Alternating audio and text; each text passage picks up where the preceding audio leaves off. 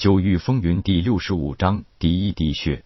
高师兄不怀好意的笑道：“你就是叶空啊？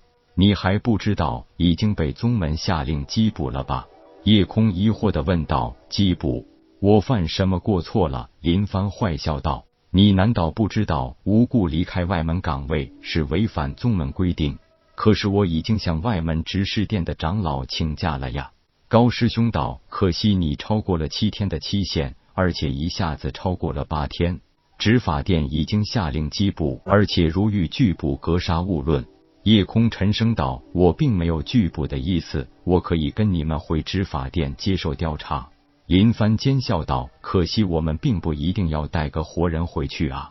你是炼丹师，一定很富足，就连很多长老护法都没有的那虚界，你小子竟然有。如果我们带个活人回去，会有多少好处呢？”倒不如带个死人回去交差的好。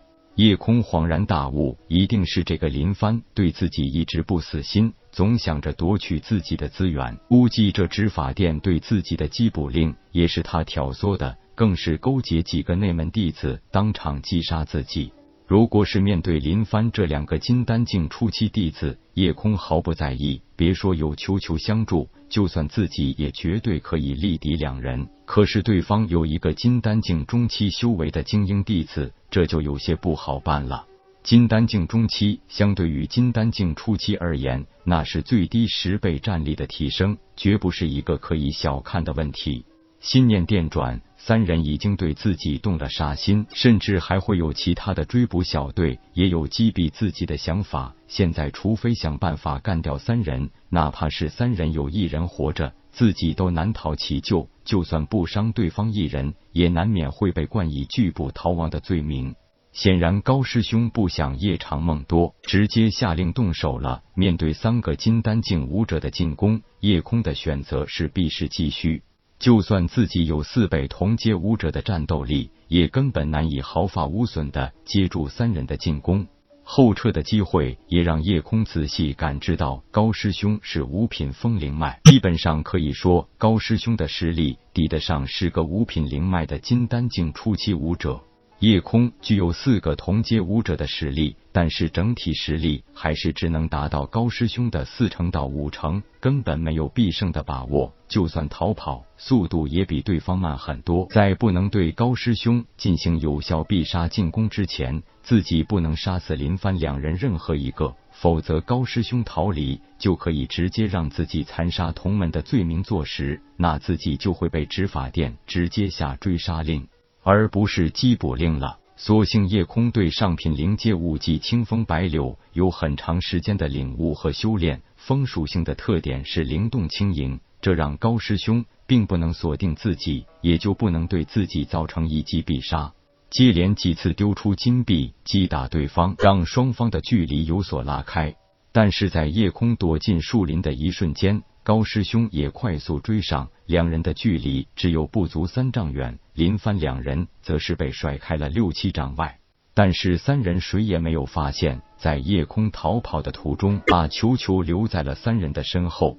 高师兄也是风属性灵脉，虽然没有相应的风属性身法武技，但是速度还是极快，瞬间就拉近了数尺。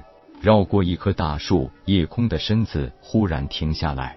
忽然的转身，一支真元剑士已经满弓在弦。嗖的一声，真元剑士直向高师兄胸前射去。原本三人都以为夜空还是筑基境后期修为，不曾想夜空已经突破金丹境，而且逃离的速度实在太快。如果不是有高师兄这个金丹境中期强者，林帆两人根本都追不上夜空。高师兄能成为精英弟子，当然也不是那种一无是处的纨绔子弟，实战经验也是非常丰富的。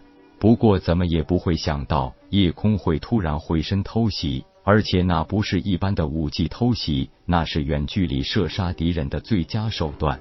真元剑矢的速度太快，两丈远的距离几乎让人没有任何可以防备躲避的机会。但是金丹境中期与初期的确还是有很大差距的。高师兄过人的感应力让他瞬间做出闪身的反应，也让他免于被一箭射杀，避开了心脏要害，但是依然被真元剑矢从肩窝处射入。如果不是金丹境中期的超强防御，夜空这一剑几乎可以直接洞穿高师兄的胸膛。饶是如此，真元剑士凝聚的力量还是伤到了高师兄。巨大的能量波动让高师兄一口鲜血喷出，高师兄也凌空一掌拍向夜空，看似柔和，却有着摧枯拉朽的巨大冲击力。一个真正的金丹境中期武者的力量将夜空完全笼罩。这是夜空第一次与人动手，对手还是高出自己一级的强敌。虽然对方已经被真元剑士所伤，但是那一剑并不致命，不过也降低了敌手全力一击的强度。夜空面对足可以震碎自己骨头的巨大能量，没有选择继续后退，反而是神色凝重的停下来，并且从容不迫的迎上了高师兄的掌风。两个人走向一个方向，用快的根本无从闪避的速度接近，扑哧扑。声音分别从两个不同的身体上发出。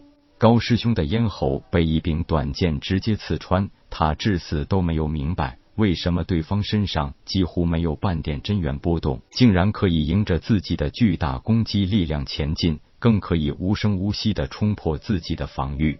高师兄只看到对方用一个很随意、很轻盈的姿势接近了自己，手里的短剑也快速的刺入了自己的咽喉。他几乎是明明白白看见那一剑的到来，可就是没有任何办法躲开，死在一个比自己低一个等级的新手手里，算是高师兄此生最后一个遗憾了。